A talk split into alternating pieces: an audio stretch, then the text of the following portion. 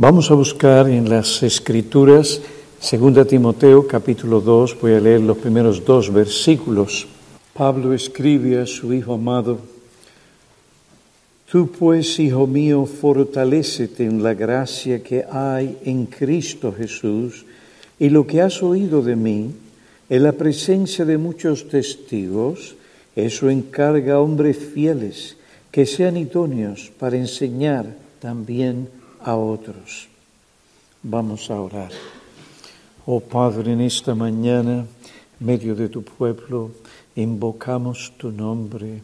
Venimos a ti, fuente de gracia, de verdad y guía, para que tú nos des la enseñanza necesaria para nuestra iglesia en este momento y que esta enseñanza guíe nuestra vida como iglesia. Ven pues, danos oídos y corazones atentos y bendice a tu pueblo en Cristo. Amén. Previamente estuvimos estudiando la exhortación general que Pablo dio a su hijo amado Timoteo. Y luego pasamos a considerar el mandato específico que Timoteo recibió de él. Consideramos la naturaleza del mandato que vemos en esos versículos que leímos, y es a que Timoteo tenía la responsabilidad solemne de transmitir completamente y confiar a otros la enseñanza de Cristo, transmitida a él por el apóstol la sana doctrina. Después pasamos a considerar los requisitos de esas personas que podían ser apartadas ah, para una enseñanza formal, ministerial, teológica, pastoral, práctica. Según lo que nos dice el texto, estas cosas enseña a hombres fieles y vimos que tienen que ser hombres. Y explicamos, si me acuerdo bien, del por qué. Ahora pasamos al segundo ah, requisito, y era mi deseo considerar los dos requisitos que nos faltan, pero mientras me preparaba seguía recibiendo luz y dije, bueno, yo no tengo prisa, no tenemos prisa, es importante conocer lo que la Biblia dice, porque hay diferentes formas de pensar y la gente puede decir, bueno, fiel, fieles, mm, fiel, fieles. Y ahí usted le atribuye lo que usted piensa. No, pero ¿qué dice la Escritura? ¿Cómo define la Escritura fidelidad? Pues dice que estos hombres, ese grupo específico, que ha de recibir esta enseñanza ministerial o esta enseñanza en lo que respecta a la sana doctrina para que pueda enseñar a otros en la iglesia, tienen que ser hombres fieles. En este caso, la palabra en griego, en plural, pistois, fieles, no significa creyentes, lo cual se da por sentado, sino hombres fiables, dignos de confianza, individuos a quienes se puede confiar la enseñanza, la doctrina, la sana doctrina. Fidelidad. Esto es importante. Este hombre debe ser un hombre fiel. Deben ser hombres fieles sobre todo a Dios. Sobre todo a Dios. Ellos, como Caleb, deben tener o verse en ellos un patrón de fidelidad al Señor porque les siguen no a medias o según la conveniencia, sino que les siguen plenamente. Si vamos a números 14,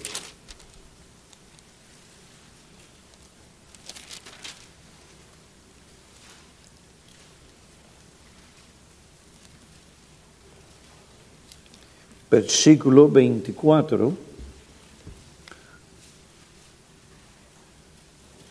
Pero a mi siervo Caleb, porque ha habido en él un espíritu distinto.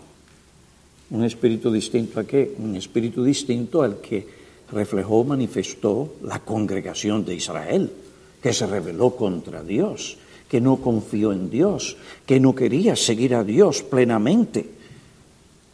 Pero a mi siervo Caleb, porque ha habido en él un espíritu distinto y me ha seguido plenamente, lo introduciré a la tierra donde entró, donde entró y su descendencia tomará posesión de ella. Si leemos el capítulo 14 de Deuteronomio, nos vamos a dar cuenta que este hombre fue fiel a Dios, no se dejó intimidar por la presión, las acusaciones o las amenazas de la gente, porque la gente pensó en apedrearlo. Capítulo 14 de Números, versículo 9. Él dice al pueblo, solo que no os rebeléis contra el Señor, ni tengáis miedo de la gente de la tierra, pues serán presa nuestra. Su protección les ha sido quitada y el Señor está con nosotros. No le tengáis miedo. Pero toda la congregación dijo que los apedrearán. Entonces la gloria del Señor apareció en la tienda de reunión a todos los hijos de Israel. Esto es lo que es ser fiel. Primero, sobre todo, fiel a quien a mí mismo,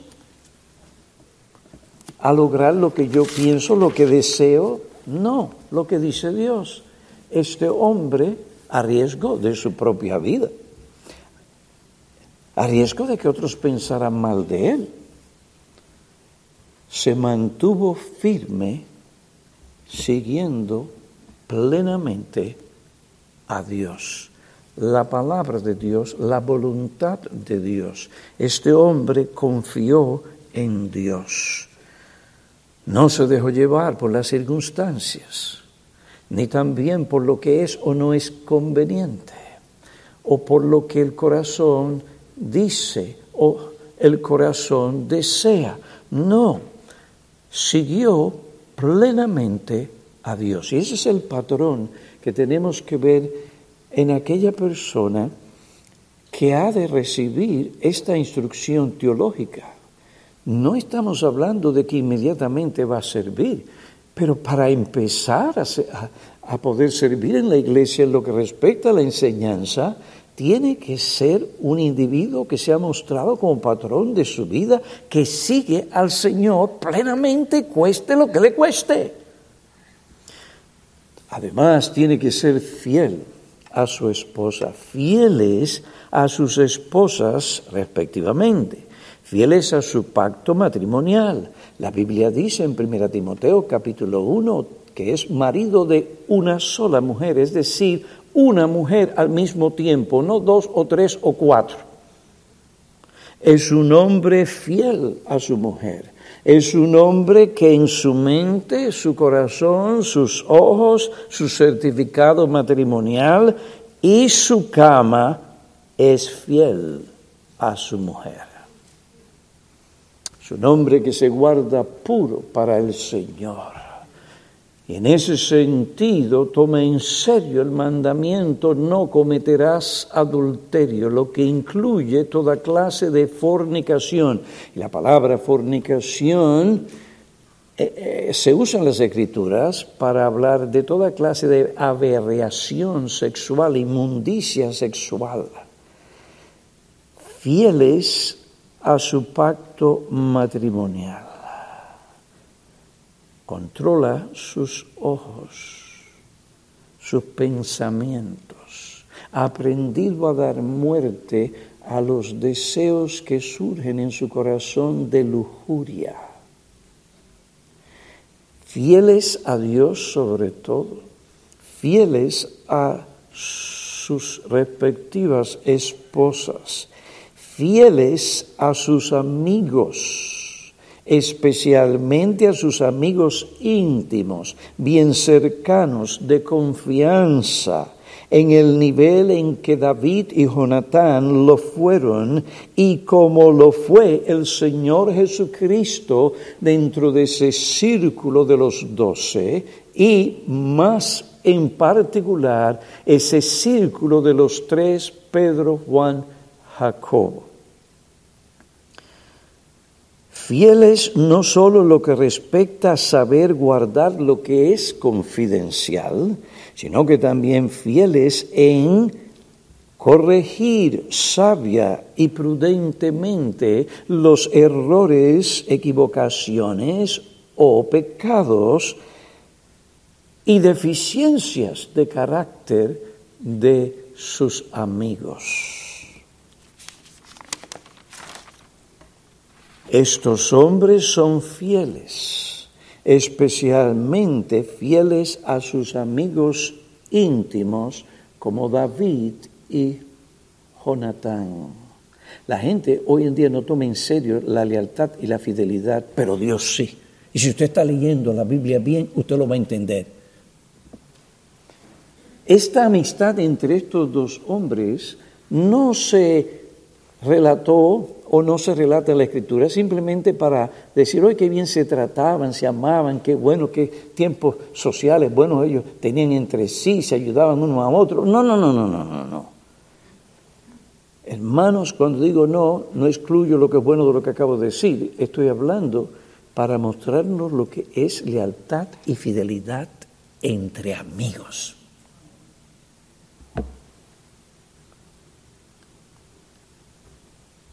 Había una lealtad entre ellos que es digna de imitación.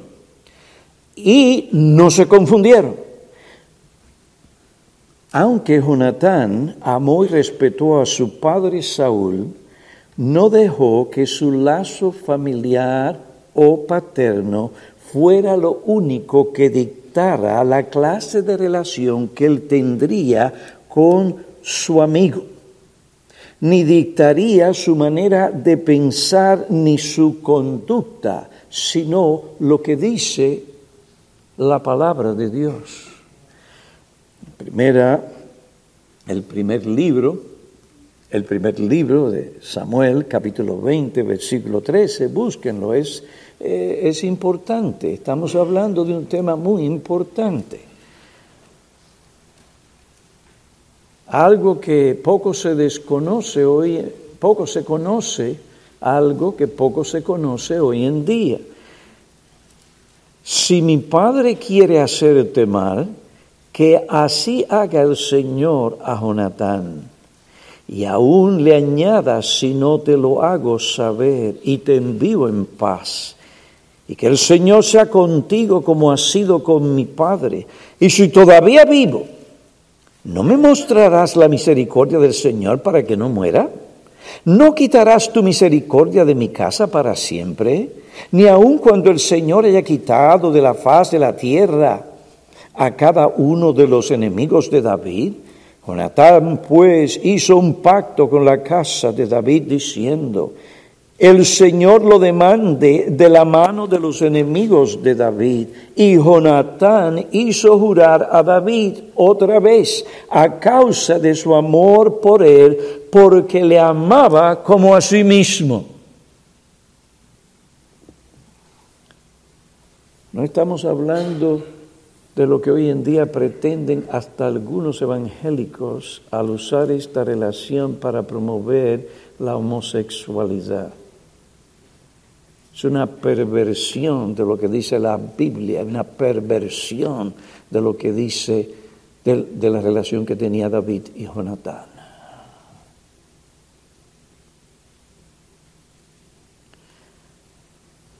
Hermanos, este hombre no se cegó porque Saúl era su padre. Él amaba y respetaba a su padre, pero era la ley de Dios que iba a controlar esa relación y lo que él iba o no iba a hacer. Si mi padre piensa hacerte mal, esto está mal. No puede ser, no lo respaldo.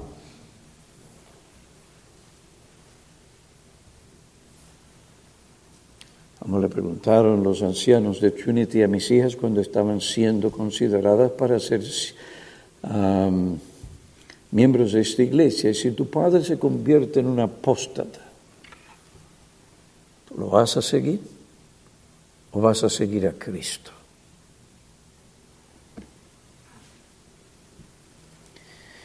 Esta es una de las razones porque somos muy cuidadosos cuando recibimos familias en la iglesia. Queremos estar seguros de que no estamos violando la enseñanza bíblica en lo que respecta a hijos obedecer a vuestros padres. Y si estos hijos todavía se encuentran bajo esa autoridad y no han alcanzado cierto grado de madurez e independencia por diferentes cosas legítimas de sus padres, no están listos para ser miembros de esta iglesia, porque aquí nosotros no queremos que estén votando por el partido mi familia. Es que dice la Biblia. Con respeto a sus padres o a sus familiares. Las cosas se pueden hacer bien sin tener que socavar una cosa y la otra. Si usted busca la sabiduría divina, Pero he aquí dos hombres que eran fieles uno a otro de principio. En otro lugar dice, y Jonatán, hijo de Saúl, se levantó y fue donde estaba David en Ores y le fortaleció en Dios. Esto es lo que hace un verdadero amigo, especialmente en ese tiempo de crisis. Fortalece a su amigo.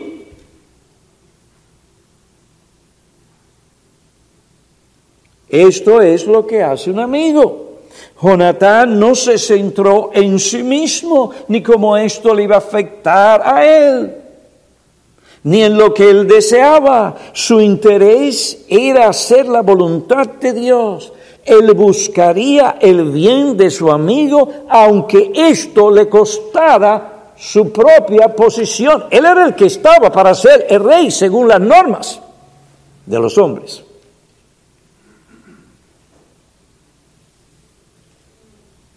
¿Amas tu amigo de esa manera? Jonatán le dijo a David para fortalecerlo, no carnalmente. No temas, porque la mano de Saúl, mi padre, no te encontrará. Este hombre estaba confiando en Dios y lo que Dios había dicho respecto a David. Y él entendía que no era él, era David quien iba a reinar y se acabó. Y no tenía ningún problema porque no estaba buscándose, buscando su propia voluntad, ni promoverse a sí mismo como hacen algunos.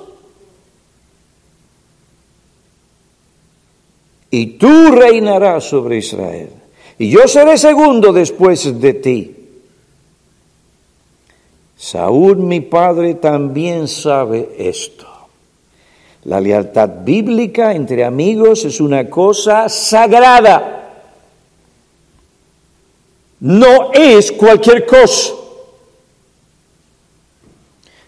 Es algo sagrado y que debe de guardarse. Busquen proverbios, lean los versículos bíblicos, cómo trata Salomón este asunto de la amistad entre seres humanos. Ahora, esto no significa que uno deja pasar el error, la equivocación o pecado hay errores que usted tiene que dejar pasar y, también ciertas equivocaciones y ciertos pecados. La Biblia nos dice que el amor cubre multitud de qué, no es solamente falta, es pecado. Hay cosas que el amor puede cubrir, hay cosas que no se pueden cubrir. Y ciertamente si algo en particular está afectando a nuestro amigo en una manera sabia, prudente, con mansedumbre, con humildad, con respeto, me le voy a acercar y le voy a decir, mira esto, aquello y lo otro, y uno estudia cómo decir esto, aquello y lo otro.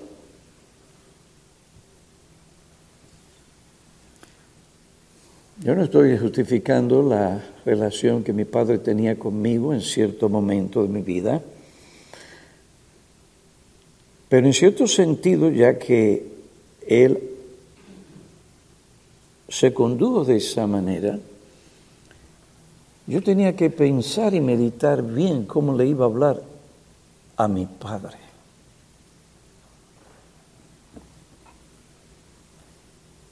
Y eso me ayudó para saber que tengo que tener cuidado y meditar al hablar aún con mis propios amigos. No queremos ser malentendidos, no queremos que el enemigo tome ventaja. Guardar una amistad no es cualquier cosa. Sí, pero tantas traiciones y tantas cosas, a Dios darán cuenta. Pero lo que respecta a mí, una amistad es una amistad. Estamos hablando en un grado especial de intimidad. No todo el mundo puede ser nuestro amigo en ese sentido y a ese nivel y a ese grado. Hay un sentido general en que tenemos amistad, contribuimos a esa amistad en un sentido general y buscamos el bien de nuestros amigos. Y esperamos que ellos también nos ayuden. Pero hay otro nivel mucho más íntimo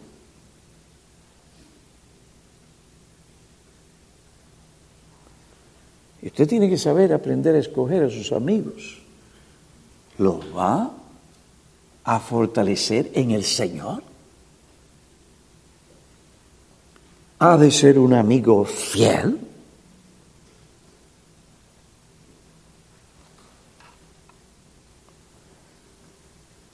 Proverbios 27, versículo 5 dice, mejor es la reprensión franca que el amor encubierto. Fieles son las heridas del amigo, pero engañosos los besos del enemigo. ¿Ah? Interesante el comentario que hace Lawson sobre este asunto en su comentario de Proverbios. Fieles son las heridas del amigo. No se debe amar a los amigos básicamente por el placer que nos proporcionan. Y eso es lo que muchas personas entienden. Tú me proporcionas placer, me haces sentir bien, esto que lo otro. No. No se debe amar a los amigos básicamente por el placer que nos proporcionan, aunque nada en la tierra es más agradable que un amigo verdadero. Su integridad y su fidelidad son cualidades más valiosas y a veces tendrán ocasión de demostrarlas hablándonos de cosas que son mucho más útiles que agradables. Útiles que agradables. David quería un amigo que le hiriera y le golpeara para su provecho, Salmo 141, versículo 5, tanto como el sabio valora al cirujano que hace las incisiones necesarias, aunque sean dolorosas, con el fin de restaurarle la salud perdida. Versículo 5, mejor es la reprensión franca que el amor encubierto. Y cuando digo franqueza, no te digo, yo te voy a hacer franqueza, lo voy a decir, porque mira, eh, eso no es así. El hombre piadoso, sabio, medita antes de hablar. Cuando abre su boca, la abre con sabiduría. Mejor es la reprensión franca que el amor encubierto. Hay idiosincrasia que nuestros amigos tienen, que uno tiene que, por la amistad y el amor, uno cubre. Si no, nadie puede estar con nadie. El que quiere estar conmigo tiene que entender que yo tengo unas cuantas idiosincrasias peculiares. ¿Mm? Y si no puede poner un manto de amor ahí, no va a poder ser mi amigo ni yo amigo de él.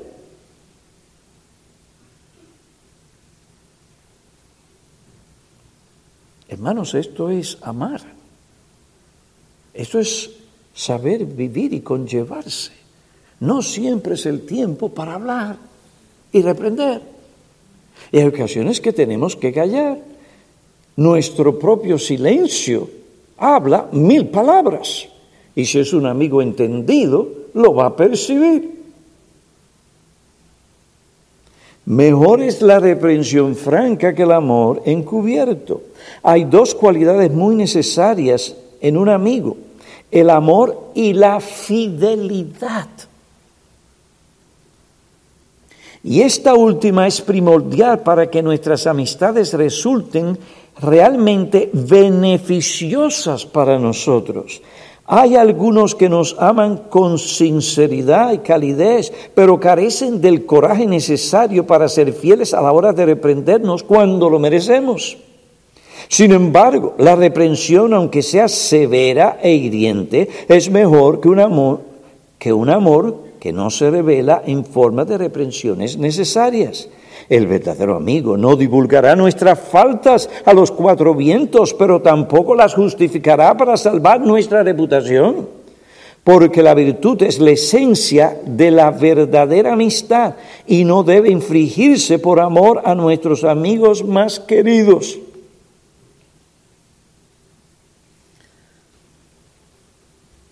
El amigo no escatima la hora de decirnos sin rodeos en nuestra cara en que hemos errado, porque da buena prueba de que aprecia nuestro auténtico bienestar por encima de su interés particular por nosotros.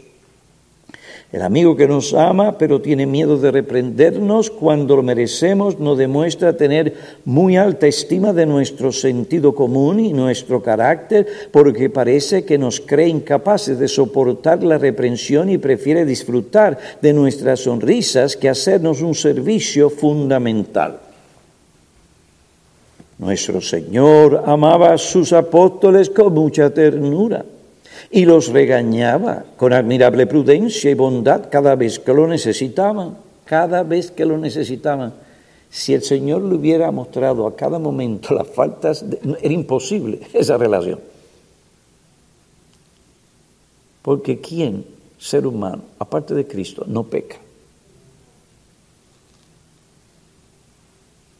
Él jamás quiso tolerar el pecado entre ellos, sino que los reprendía de tal forma que su amor hacia él fuera en aumento y que no disminuyera. Usted ve que no es simplemente, esto es lo que eres tú, esto es lo que tú hiciste, ahí se acabó, arregla tú. No, usted tiene que saber cómo comunicar esto para que el amor aumente y no disminuya, aún en nuestras relaciones con nuestros amigos. Toma tiempo cultivar una relación de esta categoría.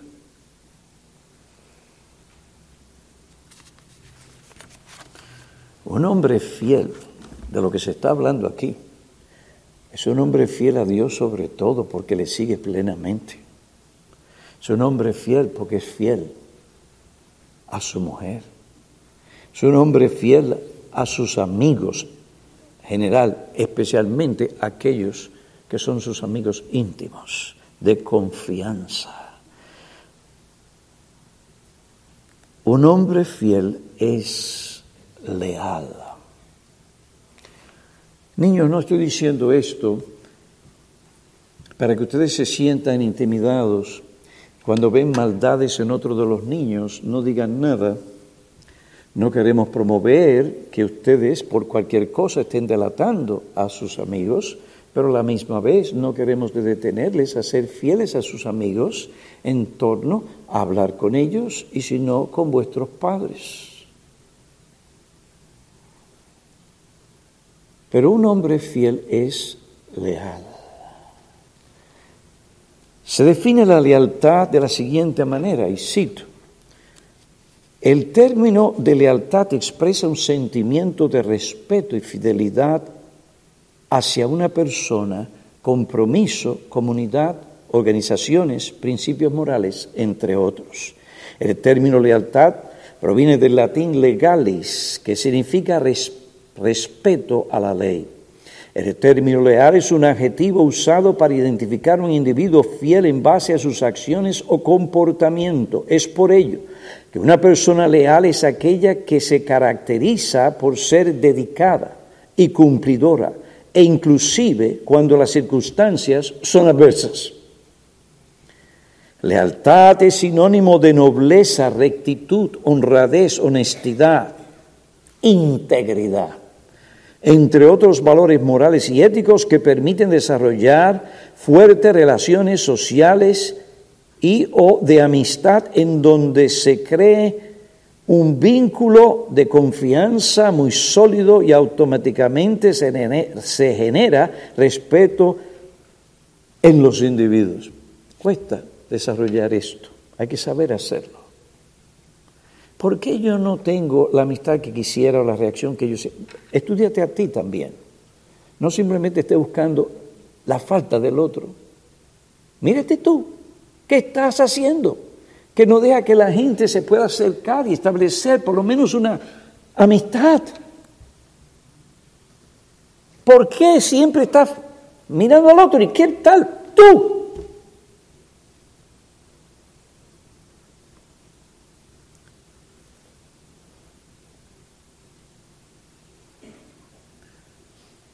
Esta es la clase de relación y asociación en la que yo creo. Porque entiendo que eso es lo que la Biblia enseña. No obstante, lo opuesto de lealtad es traición.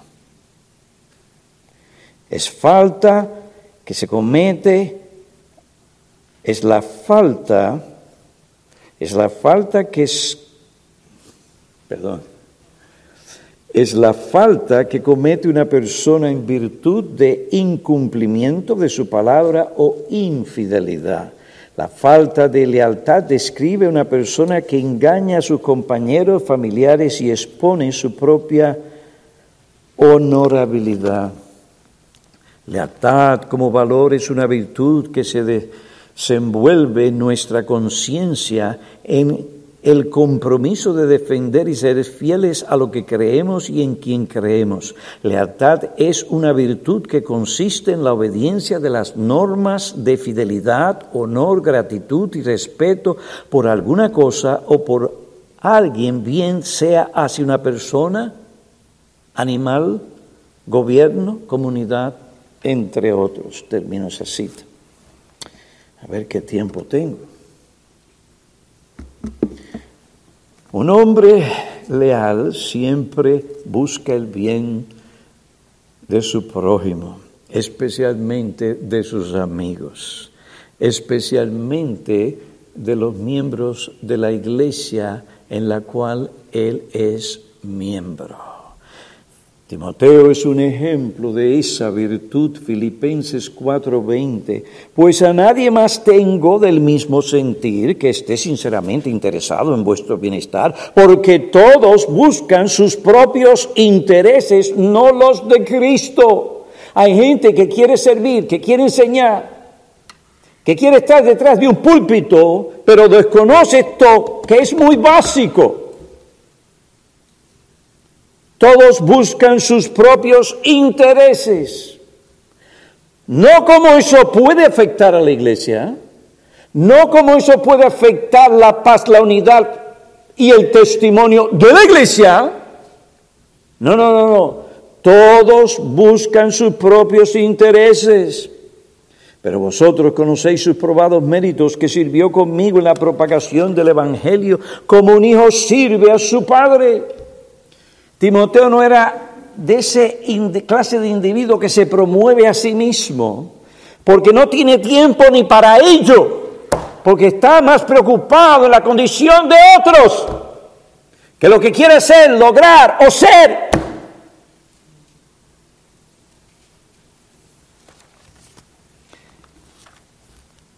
El hombre fiel es fiel en su trabajo. Se puede depender de Él, no es inconstante ni inestable, cumple sus compromisos, se somete a la autoridad establecida por Dios, es puntual, no toma ventaja de sus compañeros en el de trabajo. Hay gente que es lista, toma ventaja donde sea y le convenga. Esa persona piensa que los que trabajan con él no se dan cuenta. A la larga crea un patrón y no habla muy bien del carácter de esa persona.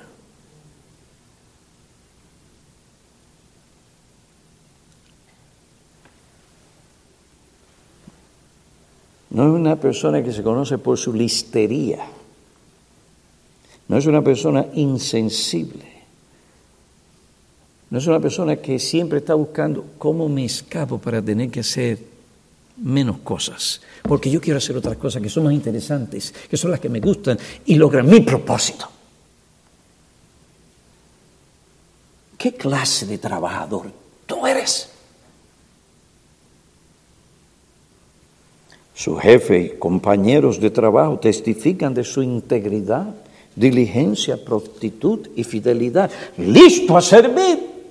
Tiene esa disposición. Busca promover el bien de esa empresa o compañía para la que trabaja.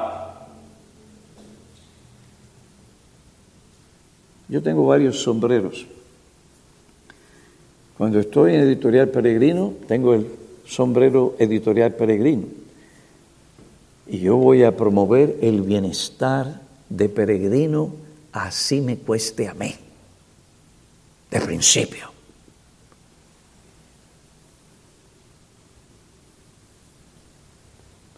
Cuando llegó el momento de ser eh, el director de publicaciones Aquila, me quito sombrero editorial Peregrino y me pongo el de Aquila.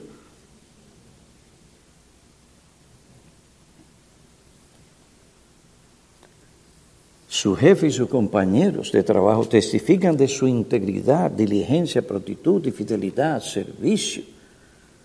Aquel que aspira al oficio de pastor o querer enseñar, tiene que tener buen testimonio de los de afuera. Primera Timoteo 3, 7.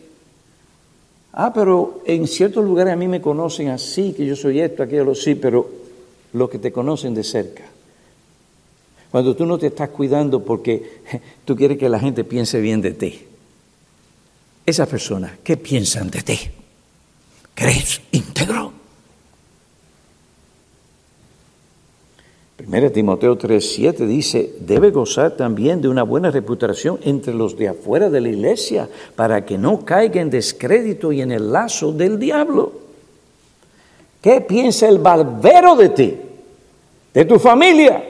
¿Qué piensa la, que te arregla el pelo de ti, de tu familia? Mucha gente comete el error de sentarse, cortarse el pelo y empezar a hablar y hablan de todo. Hablan más allá de lo que deben de hablar. El barbero o la que le corta el pelo sabe más de la vida de ellos que otras personas. ¿Qué piensan ellos de ti, de tu familia?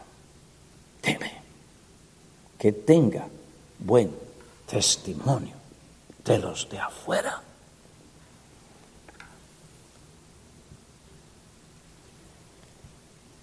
Pero estas cosas no se toman en cuenta. Lo que importa es lo que yo quiero hacer, mi capacidad para hacerlo, mi don. Lo que importa es lo que yo pienso de mi persona, carácter y don. No, mi amigo, te has equivocado. Los requisitos que se dan en 2 Timoteo capítulo 2, versículo 1 y 2 y adelante, los requisitos que se dan en 1 Timoteo capítulo 1, versículo 1 al 7 y los que se dan en Tito, capítulo 1, versículos 5 al 9, no son tanto para ti como son para que los líderes de la iglesia y la iglesia puedan evaluar tu carácter y tu vida. Pablo está dando esto a Timoteo.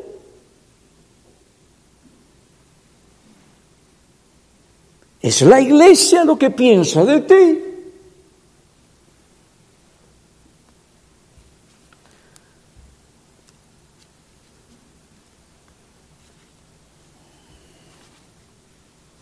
hermanos, iglesia, esto es algo serio. Ustedes, los líderes y ustedes tienen una responsabilidad muy seria, especialmente los líderes.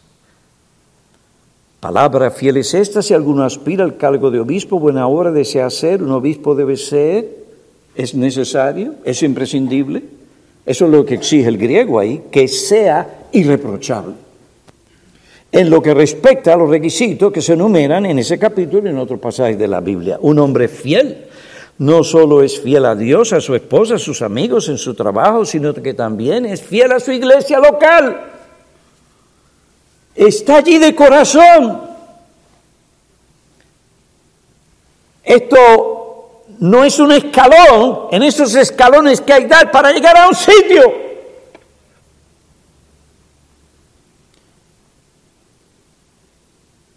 No, entiende cuáles son los deberes de un miembro. Y si usted no sabe, vaya a la constitución nuestra porque hoy ya lo deletrea, pero bien claro.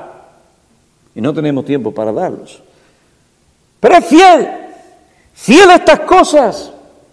Porque estas cosas son las que gobiernan su corazón, ya que esas cosas son las que exige el Señor Jesucristo. Es fiel a su iglesia local, al ministerio de su iglesia local, ¿no? Como algunas personas que están más involucradas o promueven más otros ministerios que el ministerio de su propia iglesia local. Chico, pues vete a aquella iglesia. ¿Cuál es el problema? Es fiel, es un hombre fiel a su iglesia. Un hombre fiel, no solo a Dios, esposa, amigos, compañeros de trabajo, fiel a la iglesia local, es fiel a la verdad de Dios. Eso es lo que Pablo se refiere en 1 Corintios 4, versículos 1 y 2, donde dice, se requiere con los administradores de los misterios de Dios que cada uno se hallado fiel. Fieles en comunicar correctamente los misterios de Dios, fieles en transmitir la enseñanza bíblica que el apóstol Pablo enseña en todas partes fieles en transmitir la enseñanza bíblica que el apóstol enseñó en todas partes y en todas las iglesias de Cristo.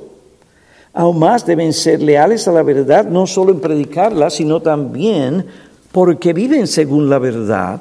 Ellos compran la verdad y no la venden, especialmente en ese momento cuando cuesta vivir según la verdad.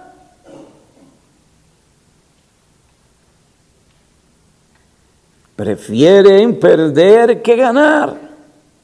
Prefieren perder que negar la verdad. Son hombres cuya lealtad a la verdad ha sido comprobada una y otra vez en la iglesia, en esos momentos de adversidad, especialmente en esos momentos. Knight señala la importancia de este punto. Esta radica en que hay algunos que se oponen a la verdad, versículo 25 de ese capítulo 2 de la segunda epístola a Timoteo. Hay hombres que se oponen a la verdad, versículo 25, que se apartan de la verdad y no sufren la sana doctrina. Capítulo 4, versículo 3 al 4. Es más, hay líderes que se opondrán a la verdad 3.8, y se desviarán de la verdad 2.18.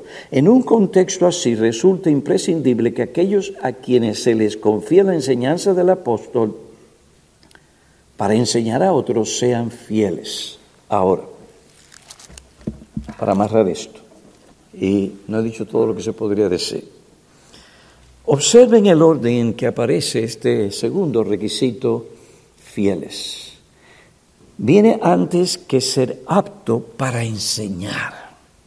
Antes del don viene primero el carácter. Un hombre no está realmente preparado para enseñar a otros que no se destaque por su carácter piadoso que incluye fidelidad. Es más, cuando vamos a entrar ya en una instrucción formal, en lo que respecta al ministerio, ese hombre tiene que calificar para antes de recibir esa clase de enseñanza a ese nivel y en esa profundidad.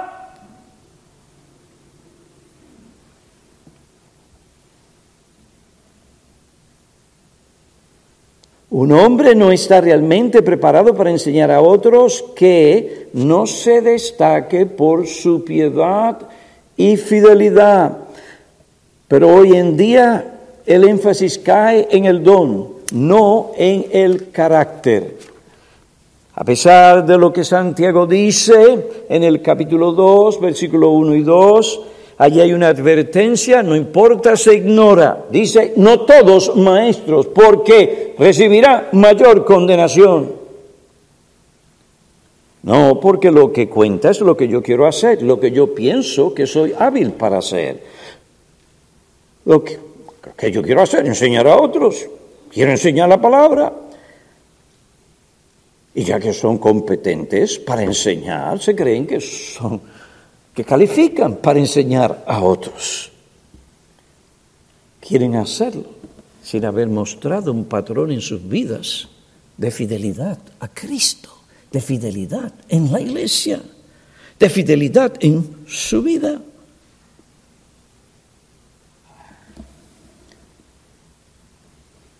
El don no viene primero, sino el carácter, un carácter de piedad comprobado.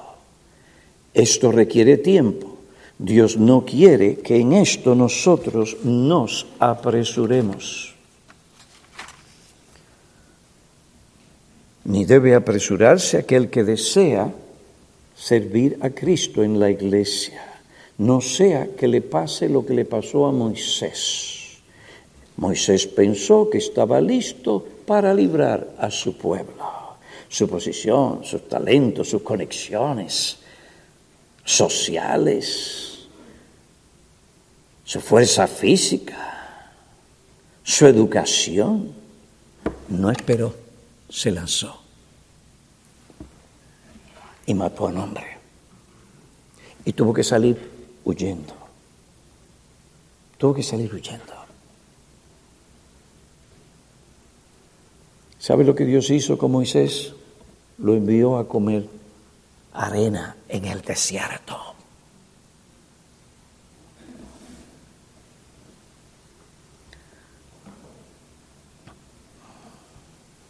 Esto no significa que uno no puede expresar su deseo de servir en la iglesia, ni prohíbe a una persona a expresar a sus líderes su aspiración o aspiraciones. Esto es algo natural.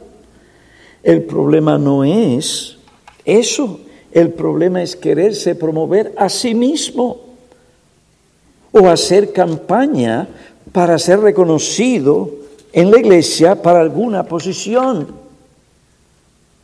Eso no es bíblico. Quiero terminar con esto porque ya el tiempo se fue. A ver.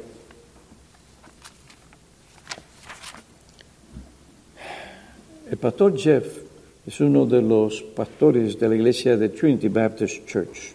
Él empezó en la iglesia, un hombre preparado, ha servido en las fuerzas militares de nuestro país, un hombre preparado en lo que se respecta a educación, un hombre preparado en lo que respecta al mundo, el mundo de negocios. Sin embargo, en la iglesia era un siervo y estaba muy tranquilo sirviendo como diácono en su iglesia. No se promovió a sí mismo, pero los hermanos, la iglesia y los líderes vieron sus dones no, vieron su fidelidad primero y a eso sus dones.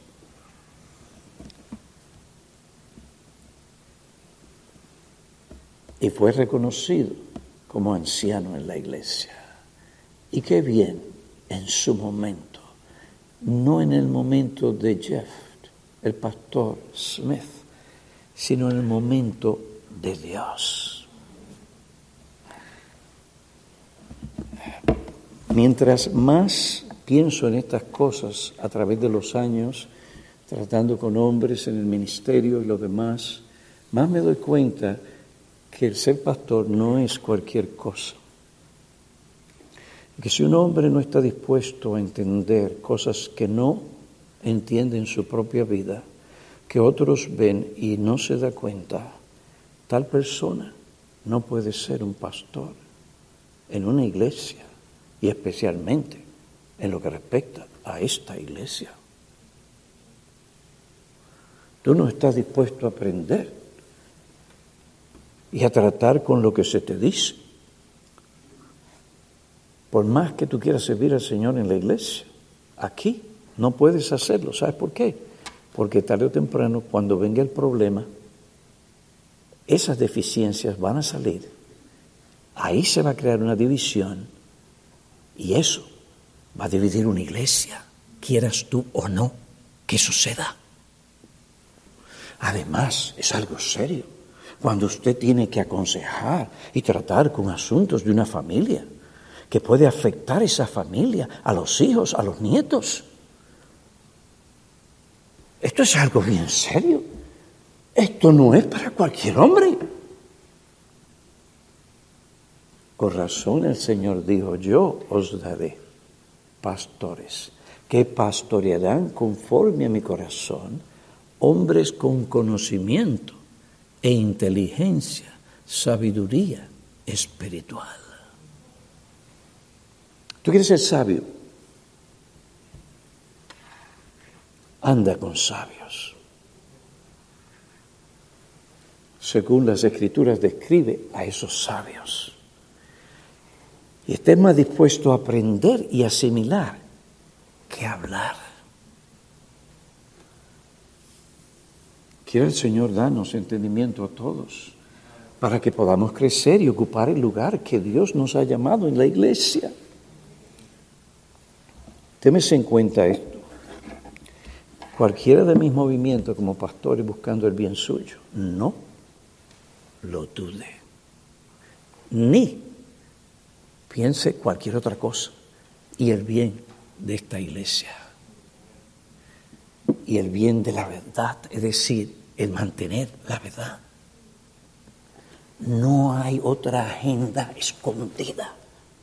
Piñero no tiene ninguna otra agenda que no sea esa. Oremos. Oh Padre, queremos darte las gracias por la enseñanza que tú nos has dado. Perdónanos, Señor, donde nosotros mismos hemos faltado en nuestra fidelidad. Ayúdanos a pensar, oh Dios, según la revelación de tu palabra. Danos hombres fieles a esta iglesia, a Cristo, a su verdad, como se ha descrito, como tú describes fidelidad en tu palabra. Enseña a tu iglesia para que no vaya según las normas del mundo o afinidades, sino por los principios. Como tú nos dices, Solo tú das pastores a tu iglesia y te rogamos que tú a esta des pastores, como también a aquella llamada iglesia que también está en ese proceso allí en Puerto Rico. Guíala, que no se apresure. Dale el conocimiento, la inteligencia y la sabiduría para actuar bíblicamente. Así te pedimos por nosotros Oh Padre, no permitas que el diablo tergiverse las cosas que se dicen de este púlpito. Te lo pedimos en Cristo. Amén.